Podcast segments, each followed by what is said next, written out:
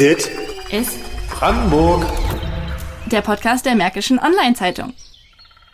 Hallo und herzlich willkommen zurück bei einer neuen Folge unseres Podcasts. Wir sind nun schon bei der fünften Folge unserer Reihe mit dem Namen Leben an der Grenze angekommen. Ich bin Heike Reis von der Lausitzer Rundschau und bei mir am Mikro ist Jackie Westermann von der MOZ. Hallo Jackie. Hallo zusammen. Letzte Woche haben wir mit unserem Polen-Korrespondenten Dietrich Schröder die Geheimtipps unserer polnischen Nachbarstadt Słubice unter die Lupe genommen. Heute geht es aber um ein anderes, etwas ernsteres Thema. Derzeit tobt ein Krieg in der Ukraine und viele Menschen flüchten aus dem Land, auch nach Polen. Einige von ihnen reisen dann weiter nach Brandenburg. Seit Russland die Ukraine angegriffen hat, sind mehr als zwei Millionen Menschen aus dem Land geflohen, viele von ihnen nach Polen und von dort auch weiter nach Deutschland. Wir wollen uns heute diese ähm, Situation mal ein bisschen genauer angucken und haben dazu unter anderem mit unserer Kollegin Nancy Waldmann gesprochen, die sich das Ganze vor Ort angeguckt hat und sprechen auch mit Organisationen aus Frankfurt-Oder, die fast täglich aus der Doppelstadt Spenden wie Lebensmittel und Medikamente an die ukrainisch-polnische Grenze fahren. Richtig, und um sich die Dimension etwas besser vorstellen zu können, haben wir mal ein paar Zahlen ausgekramt. Also heute, wir nehmen das Ganze am 14. März auf, haben sich mehr als 1,8 Millionen Geflüchtete in Polen aus der Ukraine registriert. Zum Vergleich, in Deutschland sind bisher etwa 147.000 Ukrainer und Ukrainerinnen angekommen um das Ganze nochmal auf unser Bundesland runterzubrechen, äh, in den Erstaufnahmeeinrichtungen des Landes in Eisenhüttenstadt, Frankfurt-Oder, Dubelokirchen und Bünsdorf sind derzeit 3400 von 3600 Plätzen belegt. Genau. Ähm, Heike, du hast ja mit Nancy gesprochen. Wie ist denn die Situation für die Geflüchteten an den polnischen Grenzübertritten? Genau, Nancy Waldmann, das ist äh, eine unserer Mods-Reporterinnen und sie kümmert sich um viele Themen, die mit Polen zu tun haben. Und sie ist an die ukrainisch-polnische Grenze gereist, um sich anzusehen, was genau dort an den Bahnhöfen los ist, an denen ukrainische Geflüchtete in Zügen ankommen. Also in Przemysl am Bahnhof, das war sehr eindrücklich. Es sind sehr viele Menschen in, in einem sehr äh, interessanten Bahnhofsgebäude. Es ist ein neobarockes Bahnhofsgebäude aus dem 19. Jahrhundert.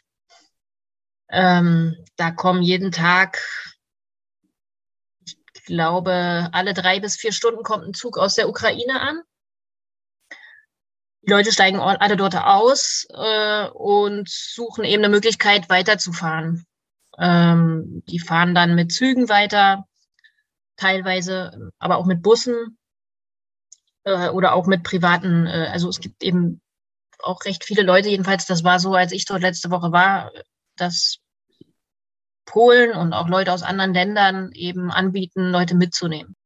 Genau. Nach wie vor kommen täglich, auch nachts, eigentlich rund um die Uhr zahlreiche Geflüchtete in Przemysch an. Und die polnischen Helferinnen und Helfer haben sich aber wohl anscheinend mittlerweile ganz gut vernetzt und eingespielt und die Situation haben sie wohl ganz gut im Griff.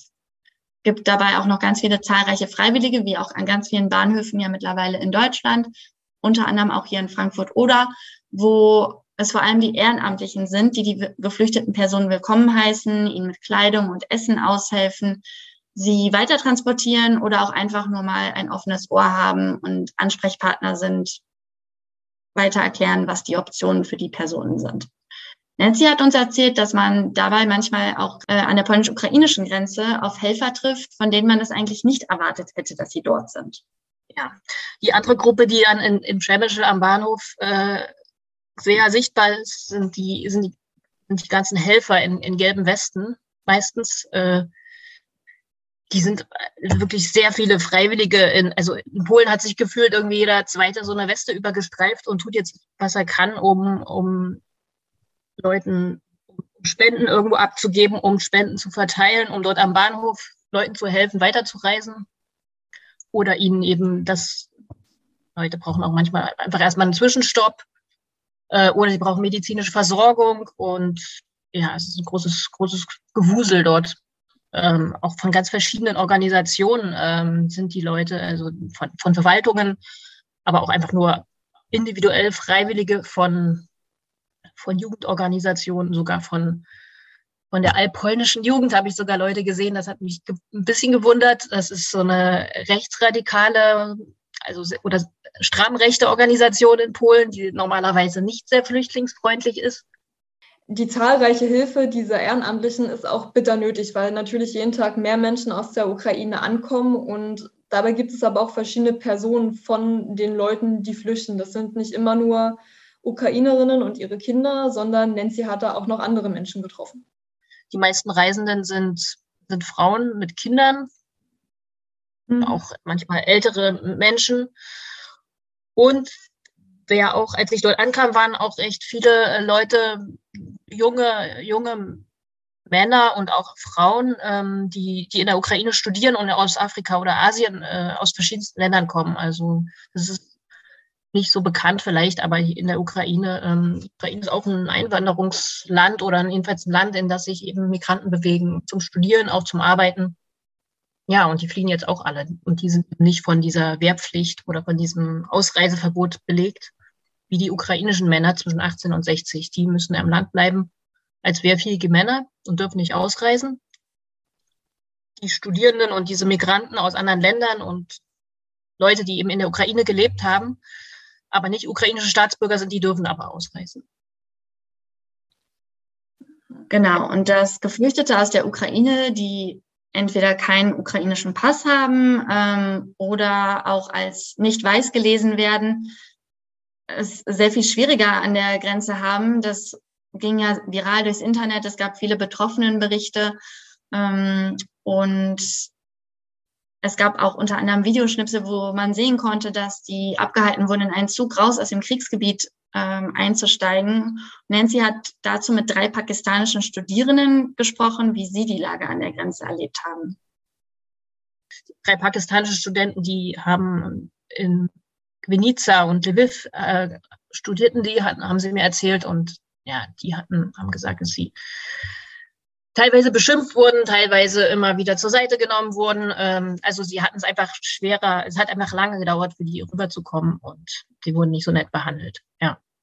Aber mhm. sie hatten dann einen Flug schon und wollten, waren schon, hatten auch einen Transport nach Warschau und von dort sollte ihr Flug in, äh, nach Hause gehen. Und dazu kommt, dass die Bahn in Polen nur Menschen mit ukrainischem Pass kostenlos transportiert. Es gibt zwar auch Busse an den Grenzübergängen, die alle, die es möchten, umsonst in die größeren polnischen Städte fahren. Aber Migrantinnen und Migranten ohne ukrainische Nationalität haben es trotzdem schwerer, in Polen anzukommen. Nancy hat uns aber auch berichtet, dass sich diese Situation inzwischen etwas verändert hat. Also es ist ein bisschen entspannter geworden. Sie hat unter anderem mehrere Fahrzeuge von Botschaften äh, gesehen vor diesem Bahnhof in Chemsche, zum Beispiel von der Elfenbeinküste. Und als sie die Leute darauf angesprochen hat, haben diese ihr erzählt, dass ähm, die Botschafter quasi vor Ort sind, um für ihre Landsleute ähm, zu sensibilisieren, dass diese eben auch mit den Zügen aus der Ukraine nach Polen reisen. Und in der Regel haben die Botschaften auch bereits Evakuierungsflüge organisiert. Die gehen in der Regel von Warschau aus und sind dafür da, die Menschen, ähm, die möchten, wieder zurück nach Hause zu holen. Und das ist auch gut so. Nichtsdestotrotz verschärft sich die Lage ja gerade. Ähm, auch in der Westukraine wo natürlich sehr, sehr viele Menschen erstmal hingeflüchtet sind, weil es dort nun erstmal keine Raketenangriffe gab oder kaum welche. Ähm, jetzt ist, gab es jüngst wieder die ersten Angriffe, auch in der Region, unter anderem in Lviv. Ähm, einige kennen das vielleicht als Lemberg. Ähm, das ist ganz nah an der ukrainischen, ukrainisch-polnischen Grenze. Und was das für die Arbeit der Freiwilligen bedeutet, das hat uns Nancy auch nochmal zusammengefasst.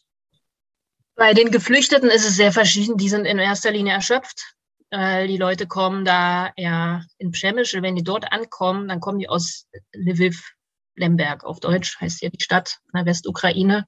Und da muss es wirklich äh, schwer sein, was ich da höre, überhaupt in den Zug zu kommen. Und die Situation dort am Bahnhof ist, glaube ich, schwierig. Da, da, da kämpfen Leute eben irgendwie. Sind, da gibt's wohl auch manchmal Panik. Und äh, dann gibt's eben überfüllte Züge und Leute, die nicht mehr in den Zug kommen. Und ähm, es sind eben oft diese ausländischen Studenten oder Migranten, die auch darüber klagten, dass sie schlechter behandelt werden, sowohl wenn es darum geht, in den Zug zu kommen, als auch darum, wenn es die Wartezeit am, am Grenzübergang, da überqueren auch viele Menschen den Grenzübergang zu Fuß und warten dort wirklich viele, viele Stunden und manche warten da Tage und also am Grenzübergang in Medica da habe ich echt Leute gesehen, die sind, die konnten kaum noch normal laufen, weil die hatten so abgefrorene Füße und weil die da zwei Tage angestanden haben. Ähm, es gibt dort inzwischen auch Hilfe, die organisiert wird, irgendwie Feuertonnen, ähm, Essen wird ausgeteilt, aber das ist alles im Entstehen und äh, alles nicht, nicht gerade einfach, äh, glaube ich, zu organisieren die Umstände, die dort an der Grenze herrschen, die können wir uns in unserem Alltag eigentlich kaum vorstellen, geschweige denn nachführen, wie es den Leuten dort geht. Und ähm, gerade der Part, in dem Nancy die Erfrierung angesprochen hat, das hat mich schon ziemlich erschrocken und äh, ich kann mir das eigentlich kaum ausmalen, wie es den Leuten in dem Moment gehen muss. Aber es gibt ähm, dann auch immer wieder Menschen sozusagen, die den Leuten vor Ort helfen, zum Beispiel dann durch Feuertoren, durch einen warmen Tee. Auch wenn äh, die Strukturen sich gerade erst im Aufbau befinden, ist die Zivilgesellschaft da in Polen ziemlich hinterher, das Ganze äh, zu unterstützen. Und dabei bekommen sie auch Hilfe von der anderen Seite der Oder. Genau, also es gibt ganz unterschiedliche ähm, Organisationen und die meisten haben glücklicherweise auch Kontakte direkt vor Ort an der polnisch-ukrainischen Grenze, damit sie eben genau wissen, was eigentlich genau dort gebraucht wird. In den ersten Tagen hat man ja gehört, dass tonnenweise Kleidung an die Grenze gefahren wurde und die Lager da vor Ort eigentlich überquellen. Ähm, unter anderem gibt es in Frankfurt den äh, CVJM und die fahren auch regelmäßig äh, Spenden, vor allem auch medizinische Spenden hier aus dem Klinikum in Frankfurt an die Grenze. Und äh, einer der Fahrer ist Gustav Lietz und ähm, er erzählt uns mal, was er gehört hat. Wir hatten bis jetzt zwei Fahrten. Die erste Fahrt, bei der ich auch dabei war, die fand am 2. und 3. März statt. Äh, wir sind an dem zweiten abends losgefahren, haben dann erstmal in Oppeln eine Nacht übernachtet und sind dann am nächsten Tag an die Grenze gefahren. Über die Autobahn A4, über Breslau, ähm, Katowice, Krakau und dann an die ukrainische Grenze, an den Grenzübergang Korczowa-Krakowiec in der Nähe der Stadt Przemyśl. Ja, an Bord unseres, ähm, unseres Vereinsbusses, unseres Transporters hatten wir vor allem Lebensmittel, medizinische Produkte, Hygieneprodukte. Bei den Lebensmitteln waren das vor allem äh, lange haltbare Lebensmittel, also Früchte und Obst in Konserven, ähm, Bohnen in Dosen, äh, ja, andere Nudeln, Reis, Wasser auch ganz viel, Säfte, Cola, 70 Liter Milch, alles in sehr großen Mengen. An Medikamenten waren es vor allem Verbandsmaterialien. Da haben wir viele Apotheken in Subice abgefahren und äh, frei verkäufliche Medikamente wie Ibuprofen und Paracetamol und solche Dinge. Ansonsten Darmbinden, Desinfektionsmittel. Ja, ähm, und damit hatten wir unseren Bus bis unter das Dach vollgeladen und haben das dann dort an diesen Grenzübergang gebracht und haben das im, in der neutralen Zone übergeben. Das heißt, wir sind durch die polnische Grenzkontrolle durchgefahren, waren dann rein theoretisch auf ukrainischem Territorium, sind aber nicht offiziell in die Ukraine eingereist. Und dort haben wir dann ukrainische Freiwillige getroffen, haben unsere Hilfsgüter, unsere Spenden in deren Transporter umgeladen und die haben das dann erstmal nach Lemberg gebracht, nach Lviv und von dort aus wird das dann in weitere ukrainische Städte verteilt. Dabei geht es nicht nur um Sachspenden, sondern auch viele Geldspenden für Geflüchtete aus der Ukraine kommen da zusammen. Aber Gustav ist aufgefallen, dass viele Leute gar nicht gerne an Großhilfsorganisationen spenden möchten. Uns hat er erklärt, warum das so ist. Viele Leute haben eine gewisse Sorge, das Geld an große Hilfsorganisationen zu überweisen. Und wollen das lieber in bekannte, vertraute Hände geben, äh, das Geld. Und von dem haben wir dann eben die Lebensmittel und Medikamente eingekauft und auch nicht zu vernachlässigen sind die Spritkosten. Ähm, das sind immerhin 800 Kilometer in eine Richtung. Das, was dort an der Grenze passiert, das lässt natürlich auch die Helferinnen und Helfer nicht kalt, ganz im Gegenteil. Ähm, es bewegt viele in ihrem Innern und Gustav hat uns erzählt, wie er das erlebt hat. Ja, vor Ort war das dann alles relativ problemlos mit der Übergabe in dieser neutralen Zone. Es war emotional, aber durchaus belastend, äh, diese ganzen Leute da zu sehen, die Massen an Leuten, wie die einem entgegenkamen mit traurigen, leeren Gesichtern. Ähm, viele haben geweint, viele waren, den stand einfach die Erschöpfung ins Gesicht geschrieben. Und das sieht man ja oft im Fernsehen und kann das dann irgendwie ganz gut verdrängen oder denkt sich, das ist weit weg. Aber wenn man dann wirklich vor Ort ist und diese Massen an Menschen sieht, das ist schon ein ganz anderes Erlebnis. Wir haben dann ja auch Menschen mitgenommen. Teilweise sind die äh, auf der Strecke ausgestiegen, also zum Beispiel in Krakau oder Breslau. Äh, eine Mutter mit ihrer Tochter ist auch nach Frankfurt mitgekommen und wohnt jetzt in unserem CVJM. Und ja, mit denen haben wir uns auch unterhalten auf der Fahrt und das waren teilweise auch ganz grausame Geschichten, die die uns da erzählt haben. Äh, die eine Mutter mit Kind, die haben erzählt, die sind aus Kiew, äh, Kiew mit einem Zug Richtung Lviv gefahren und dieser Zug voll mit Flüchtlingen, der wurde dann unterwegs beschossen zum Beispiel. Das sind Sachen, die vergisst man nicht so schnell und da läuft es einem kalt den Rücken herunter, wenn man die hört. Die CVJM plant weitere Fahrten an die polnisch-ukrainische Grenze, aber natürlich ist die Situation sehr dynamisch. Das heißt, es können mehr Fahrten werden, wenn der Krieg noch länger andauert. Gleichzeitig arbeitet die Organisation aber auch dafür, dass die Menschen, die bereits in Frankfurt oder und Umgebung angekommen sind, auch vor Ort Hilfsangebote haben, an die sie sich wenden können. Außer den Hilfstransporten, die wir organisieren, sind wir aber auch direkt hier in Frankfurt vor Ort tätig und haben einen Kontaktcafé organisiert. Äh, das findet jetzt einmal in der Woche statt, montags um 14 Uhr immer. Da können Flüchtlinge, ukrainische Flüchtlinge, die in Frankfurt bei Privatpersonen, in Familien untergekommen sind, können sich dort treffen bei Kaffee und Kuchen und einander kennenlernen, sich vernetzen.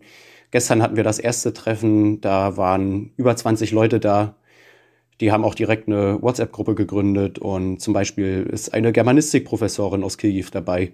Die möchte jetzt für die Kinder und Jugendlichen ähm, Deutschkurse organisieren. Das machen wir dann in Zusammenarbeit mit der Volkshochschule. Das sind alles wunderschöne Sachen, dass das, dass das so klappt und dass da dieser Gemeinschaftsgeist auch da ist. Und ansonsten sind wir als CVJM liegt ja unsere Kernarbeit in der ähm, Kinder- und Jugendarbeit mit verschiedenen Gruppen, mit Musikgruppen, Pfadfindern, Fußballgruppen. Und dort möchten wir natürlich die hier angekommenen ukrainischen Kinder und Jugendlichen auch integrieren. Und ja, das findet auch Anklang. Also wir haben in unseren Gruppen schon einige ukrainische Jugendliche dabei. Genau, und das Thema wird uns natürlich erstmal in den nächsten Wochen nicht so schnell loslassen. Wir hoffen, dass wir euch einen kleinen Eindruck vermitteln konnten, inwiefern die Doppelstadt Frankfurt oder Subice ähm, aktuell mit der Situation der Geflüchteten aus der Ukraine umgeht. Wichtig ist natürlich auch zu erwähnen, dass das ja nicht das erste Mal ist, dass in der Doppelstadt Geflüchtete ankommen. Und deswegen werden wir in den nächsten Wochen noch eine weitere Folge zu dem Thema machen. Richtig, dabei handelt es sich um ähm, die Geflüchteten, die über die belarussisch-polnische Grenze gekommen sind.